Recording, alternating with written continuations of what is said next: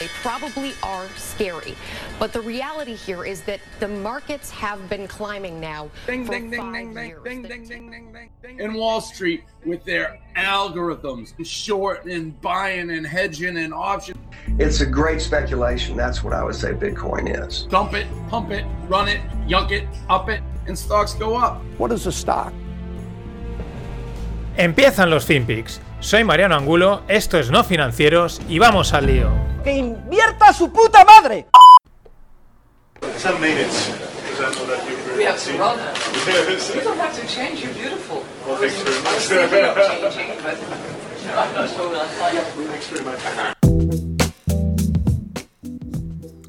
¿Qué tal, No Financieros? Voy a volverlo a poner. Este corte es Christine Lagarde, presidenta del Banco Central Europeo, con Pedro Sánchez. Y le dice, You don't have to change, you are beautiful. Vamos a, vamos a volverlo a ir. We have to run. You don't have to change, you're beautiful. Well, thanks very I was much. thinking of changing, but no, I'm not sure that I Thanks very much. ¿Cómo nos va a ir en Europa y en España si, si Cristín se derrite delante de- del guapísimo Pedro, ¿no? Y, pero sobre todo es que tiene una connotación que es mu- muy lo que vemos, ¿no? No tienes que cambiar, no tienes que mejorar, no tienes que hacer nada, porque es que eres guapo, ¿no? Se lo dice ahí en un eso y el otro ya se ríe y ya, claro, pues luego... ¿Cómo no se va a venir arriba? Es que yo soy Pedro y yo también me vendría arriba. O sea, el presidente del Banco Central Europeo me está diciendo que, que no cambie, que soy guapísimo. En fin, Bruselas, nos quedamos en Bruselas. Eh, quiere que en Europa hayan solo cinco operadores de telecomunicaciones, entre los que estaría incluido Telefónica, también Orange, Vodafone, Deutsche Telekom, que dicen que hay muchas operadoras, que, que el, lo- que el mercado está muy fragmentado. Esto es acojonante. Lo bien que ha venido esta fragmentación, porque al final, eh, cada día o cada año pagamos menos por las telecomunicaciones, eh, por la competitividad y pues tenemos más gigas, más de todo. Y ahora estos llegan y dicen, no, no, en, teoría Europa está para, para que no haya monopolios. Y dicen, no, no, vamos a disimular y hacemos un monopolio de solo cinco. Y solo queremos los cinco grandes. Mm, Para temblar, o sea, es que es para temblar. Pero bueno, Europa es así. eh, you don't have to change, you are beautiful. Aunque Lagarde no tenga que ver tanto en esto, pero bueno, es el conglomerado es, es el mismo. Lagarde es de la parte más monetaria. Nos vamos a Estados Unidos. Datos de desempleo. Mucho ojo, porque es el más alto en cinco semanas. Sigue ahí estable ahí abajo, pero no, no, ha seguido bajando. Conteniendo el aliento, ¿no? Un poco en, Estados Unidos y al final en el resto del mundo, porque claro, mm, debería de haber bajado un poco más. Igual es simplemente una cosa puntual y, y, continúa bajando o empieza a tirar hacia arriba, conteniendo el aliento. Donde no se contiene el aliento es el mercado. La gente dice, últimamente, los últimos días ya sí que hay un montón de gente diciendo que ya no entiende por qué el mercado sube, un poco ya descolocados. Bueno, es que le están inyectando, los bancos centrales llevan inyectándole 1 1,2 billions, es decir, 1.200 millones cada hora.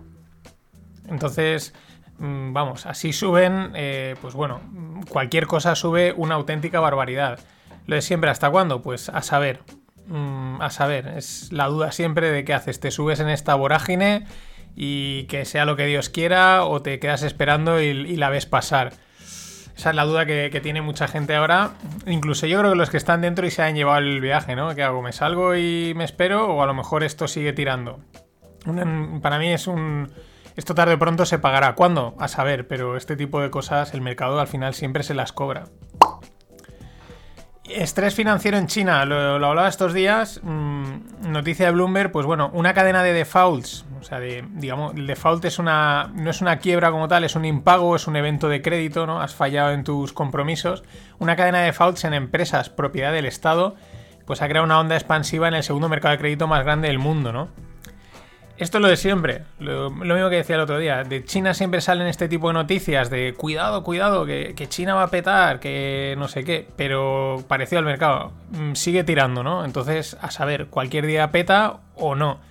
Pero ahí están los datos.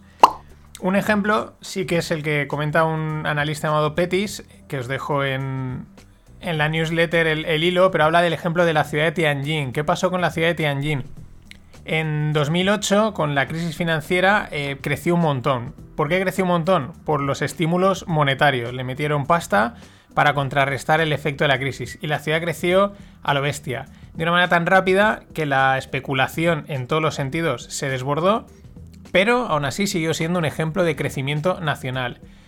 Resumen, ¿qué sucede hoy? Pues que es una ciudad con algunas zonas prácticamente fantasmas, porque se construye un huevo y están ahí fantasmas, la altísima deuda, entre comillas, los estímulos, o sea, los eufemismos estos, la altísima deuda desaceleró la economía al y con ello se desaceleró el crecimiento y por lo tanto el peso de la deuda eh, pues pesa, eh, carga, ¿no? La carga es mayor y están en una espiral mm, de hundirse, ¿no? Y ahí está el tema de a ver qué hacen, si consiguen vender activos y pagar deuda o dejar que eso se siga ahí afonando. Un poco lo que le pasó a Japón en una época. Y pues bueno, hay gente que comenta que igual esto puede ser un preludio de, hacia dónde podemos estar moviéndonos a nivel mundial. Pues no nos equivoquemos, lo acabo de decir, 1,2 billions a la hora. Una auténtica barbaridad. Y los que siguen en China pero hacen una venta son Nestlé. Nestlé ha, llegado al acuerdo para vender la empresa Jinlu, que era eh, leche de cacahuete y, y, arroz en arroz para porridge en, en, lata, que no me salía, estaba viendo en inglés Canned Rice Porridge. Y se quedan centrados en la parte de, nutrición infantil, eh, confitería, café, eh, cocina. Bueno, es que Nestlé es un pepinaco enorme, ¿no? Pero también es un ejemplo de que es difícil, es difícil la internacionalización, es difícil los cambios de cultura, son complicados. Y hablando de alimentos, dato muy curioso de Estados Unidos, el maíz, el corn, se cultiva en 50 estados. ¿Cuántos estados tiene Estados Unidos? 50. O sea, en los 50 estados se cultiva maíz. se hinchan a comer a maíz. No, yo no pensaba que era tanto, tan exagerado. Y en el jueves es Thanksgiving, eh, acción de gracias. El viernes es la locura. Bueno, el fin de semana será la locura del Black Friday, el Cyber Monday y todos los descuentos estos locos. Pero el detalle, otro dato también de estos de agricultura y ganadería, 2.500 granjeros en Estados Unidos crían a 229 millones de pavos. Yo la verdad de decirlo, este tipo de datos de la agricultura y la ganadería me mola mucho. O sea, ¿cuántos son 229 millones de pavos? no sé, ¿cuántos pavos hay ahí? Es una locura, ¿no? 2.500 granjeros, principalmente en Minnesota, North Carolina, Arkansas e Indiana. Eh, la mayoría es ahí en el centro, el, centro de Estados Unidos, sobre todo la parte alta, Chicago y toda esa zona. Ahí por ahí está Minnesota, Minnesota en el frío que cae. Indiana y es la, realmente es el, Midwest, es lo que se le llama la granja de, Estados Unidos, ¿no? 229 millones de pavos. Tela. Y bueno, otra de JP Morgan. Estos es que dan, estos dan un juego que te cagas. Les meten una multa de un billón por mm, manipular, por hacer juegos sucios en el mercado del oro y de la plata. Dos meses más tarde de pagar la multa, han ganado un billón en el mercado del oro y de la plata. Es acojonante, porque los datos muestran que ningún banco, ninguno, ha conseguido nunca ganar esas cifras eh, pues, haciendo operaciones de trading en estos mercados. Es también acojonante porque parece ser que la multa les viene por hacer algún tipo de prácticas chungas, con las que aprendieron a luego ganar un billón, ¿no? Es como, bueno, ah, sí, sí, me has, mm, pero con, eh, yo te pago un billón, pero con lo que he aprendido ahora voy a ganar uno y los que gane. Flipante. Pero luego la, gente se, alegra, ¿no? Dice, no, que JP Morgan está metiéndose en Bitcoin. sí, sí, tú déjalo meter y veréis la que os va a hacer. Bueno, interés de las marcas de lujo en vender en Amazon. Parece que están. Mm, se han acercado a Amazon, le han preguntado cómo sería una experiencia de lujo, porque la verdad es que Sí, Amazon vende de todo, pero ahí hay un conflicto en cuanto a cuestión de imagen, ¿no? En Amazon al final también hay mucha marca barata, mucho, no digo fake, pero pseudo fake, copias y cosas así. Y tener al lado pues el Vuitton, el Hermès y todo este tipo de cosas de lujo, pues es un problema para estas marcas, un problema de imagen, ¿no? Y parece que están aproximados a decir, oye, a ver cómo podemos hacerlo para, pues eso, para vender sin, sin dañar imagen, ¿no? Curioso, interesante. Yo creo que lo mejor sería sacar un Amazon de lujo o algún tipo de marca distinta. Pero a ver, a ver por dónde tiran, porque ya. Mm, esto, esto es un, golem, ¿no? Y hablamos del 1,2 billón, pues otro ejemplo. Creo que ayer se me olvidó decirlo, eh, que ahora no tengo claro, mm, que Elon Musk es ya el segundo tío más rico del mundo. Entre está ahí, se ha adelantado a Bill Gates, que Bill Gates yo creo no se enterará nada bien y está por detrás de, claro, del de Amazon, de Jeff Bezos. Claro, ¿cómo no te vas a hacer el segundo más rico del mundo si Tesla en lo que en este año, en este año 2020, se ha revalorizado, un 564%? Uno, repito, 1,2 billions a la hora de entrar en el mercado mmm, de la maquinita de, de, los bancos centrales. Yo aquí mm, que te cuenten las valoraciones y las tesis de inversión que quieran. Es que no las hay. Lo mismo pasa con Palantir, la, la empresa esta de Big Data, datos, un poco de espionaje y tal, que salió a cotizar hace dos meses. En dos meses ha multiplicado por tres. Fuera de lógica, fuera de, de valoraciones y de historias. Es, es una locura. Y me sorprendió ayer ver los resultados de HP. ¿Por qué? Porque son buenos resultados, ha subido un 8% y bueno, pues HP es una de estas que eh, pues aún está ahí, ¿no? Y sobre todo me llama mucho la atención, tienen otros negocios del cloud y tal, eh, lo de las impresoras, las impresoras... Eso es una máquina que, que, que es un desastre. O sea, yo creo que como dice, mira, como sí o sí tienes que imprimir, se han cagado no HP, HP, Canon, Epson y todas estas en hacer impresoras buenas. ¿A alguien, alguien las impresoras han funcionado siempre perfectamente? Si, si dan, dan, siempre problemas. O sea, es, es, un, es el peor aparato, el peor hardware que se ha creado nunca son las impresoras, ¿no? Pero bueno, ahí está HP, que me llama mucha atención porque dice, ah, pues esta está. A esta le podemos poner eh, de estas que crees que se han ido o que ya están muertas y de repente están ahí, le podemos poner esta mítica canción. Y no estaba muerto, no, no. Y no estaba muerto, no, no. Y no estaba muerto, no, no. Estaba tomando caña, un lerelelele. Y no estaba muerto, no, no. Y no estaba muerto, no, no. Y no estaba muerto, no, no. Chibiricu, chibirín, chibirín. Pues sí, no estaba muerto, estaba de cañas, estaba de parranda. Vamos con las startups y con el mundo así un poco más tecnológico. He encontrado un producto de Product Hunt, me parece, está chulísimo. Es, es del, está sacado para Kickstarter, ya sabéis que Kickstarter es un crowdfunding para producto, ¿no? Antes de, hacerlo te lanzan ahí como el modelo y la gente mete pasta y con esa pasta crean el producto.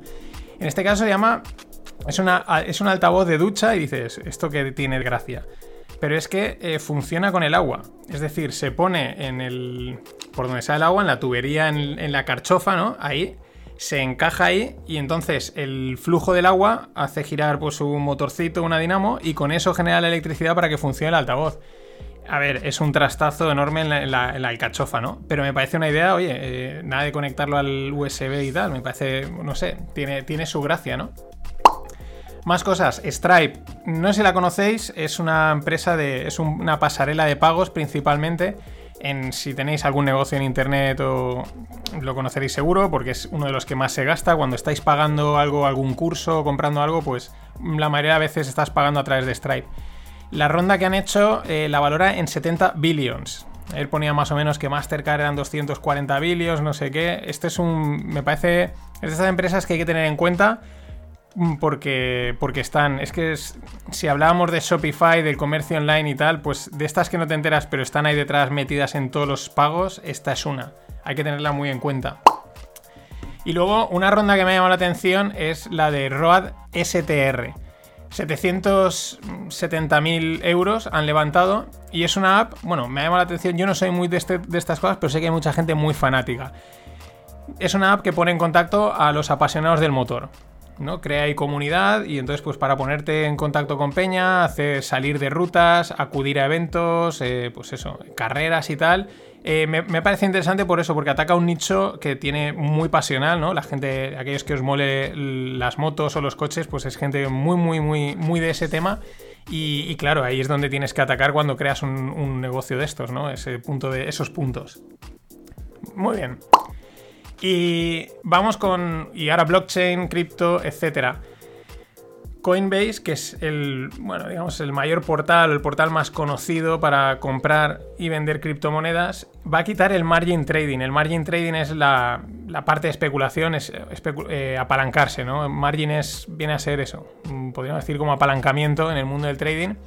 Y, y lo hace para cumplir con la CFC, CFTC, la Commodity Futures Trading Commission. Es una que está junto ahí con la CME de Chicago y tal, que bueno, pues que regulan los mercados. Esto es interesante porque es lo de siempre, dice, sí, las criptomonedas y tal, descentralizadas y tal, pero la clave es donde, por, a través de quién la estás comprando.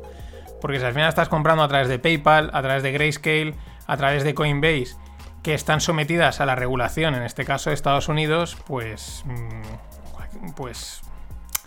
Pues eh, estás ahí. Estás a un eso de que diga, mira, que cierres esta parte, que abras esta, que me quites esta moneda y me pongas esta otra. Son los riesgos que hay. Y luego el gestor Van Eck eh, lanza un ETN de Bitcoin en Alemania. ¿Qué es un ETN? Un ETN es como un ETF. Ojo, hay que tenerlo en cuenta porque muchas veces cuando buscas ETF te salen los ETNs, ETPs y ETFs. Eh, muchas veces eh, los ETNs y ETPs van relacionados con, commodities y este es el caso. Es una Exchange Trade Note que es para, bueno, pues porque está respaldada por Bitcoin, ¿no? Como que compran Bitcoin de real y luego te emiten una nota como que, mm, vale, este trocito de papel, por así decirlo, mm, digitalmente vale por un Bitcoin, ¿no? Bueno, van saliendo este tipo de, de servicios que facilitan el acceso a la inversión este tipo, pero seguimos en la misma, totalmente regulado cuando la idea de Bitcoin es estar fuera de todos los, de todos los sistemas. Estas cosas pasan. Nada más. Vaya gallito me ha salido. Hasta mañana.